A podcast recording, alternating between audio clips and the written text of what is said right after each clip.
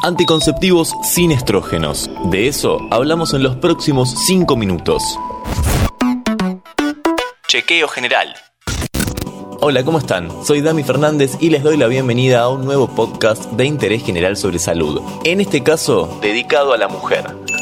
Anticonceptivos sin estrógenos. Charlamos con una ginecóloga para saber qué son, sus beneficios y cómo se planifica la anticoncepción.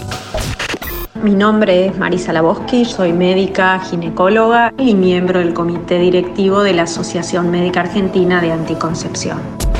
Arranquemos. ¿Qué son los anticonceptivos sin estrógenos? Tenemos que contar que son aquellos anticonceptivos que, como su nombre lo indica, no tienen estrógenos, o sea, que están compuestos solo por un derivado de la progesterona, que es lo que va a inhibir la ovulación, inhibiendo el pico del LH y le va a dar la seguridad anticonceptiva. Tenemos distintos tipos de anticonceptivos libres de estrógeno por distintas vías. Tenemos por vía oral, tenemos por vía intrauterina, tenemos por vía subcutánea y tenemos por vía intramuscular. ¿Cuál es la diferencia entre los anticonceptivos sin estrógenos y los que sí tienen? Básicamente la diferencia es que los efectos adversos de los anticonceptivos se producen en general por el componente estrogénico de los mismos. Por lo tanto, al no tener el componente estrogénico, prácticamente no tiene efectos adversos y puede ser ingerido por casi todas las pacientes con la única gran contraindicación que es el cáncer de mama actual.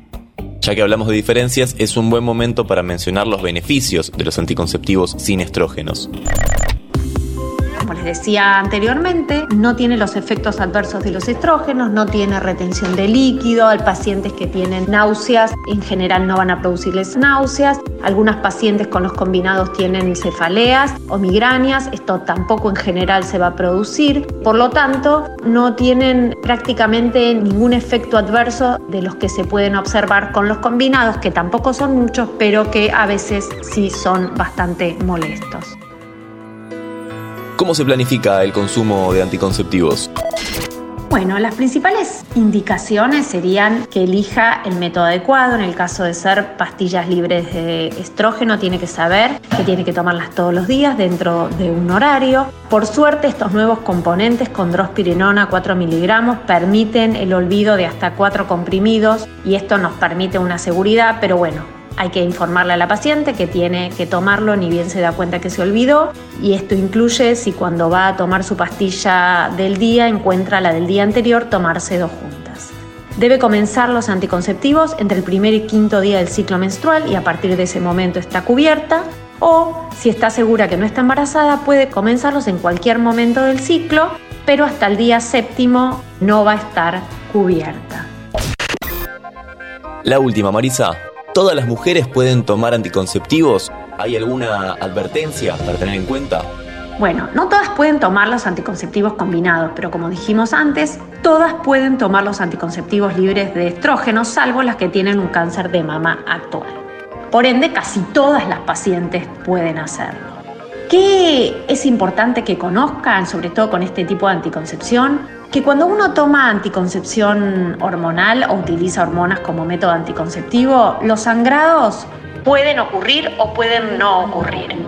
Esto no es un problema para la salud, por el contrario, es un beneficio, porque como les decía, no pierden sangre, no se anemizan, no tienen dolor menstrual, es económico y es ecológico. Por lo tanto, es muy importante que todas conozcan que menstruar o no menstruar cuando uno usa un método hormonal no cumple ninguna función y no es necesario. Y esto es importante para que estén tranquilas cuando toman estas pastillas y no se produce el sangrado menstrual. También es normal que ocurra en algún momento algún sangrado en el medio de la toma y tampoco es importante. O sea, la menstruación con estas pastillas puede llegar a ser random o puede no ocurrir que sería la mejor opción. Lo que importa es que la toma haya sido continua y no se hayan olvidado de tomar ninguna pastilla. En este podcast conocimos todo sobre los anticonceptivos sin estrógenos y la planificación de su consumo. La ginecóloga Marisa Labovsky, que pasó 5 minutos por interés general. Antes de deslizar para continuar con tus podcasts favoritos, seguí a Interés General en nuestro perfil de Spotify.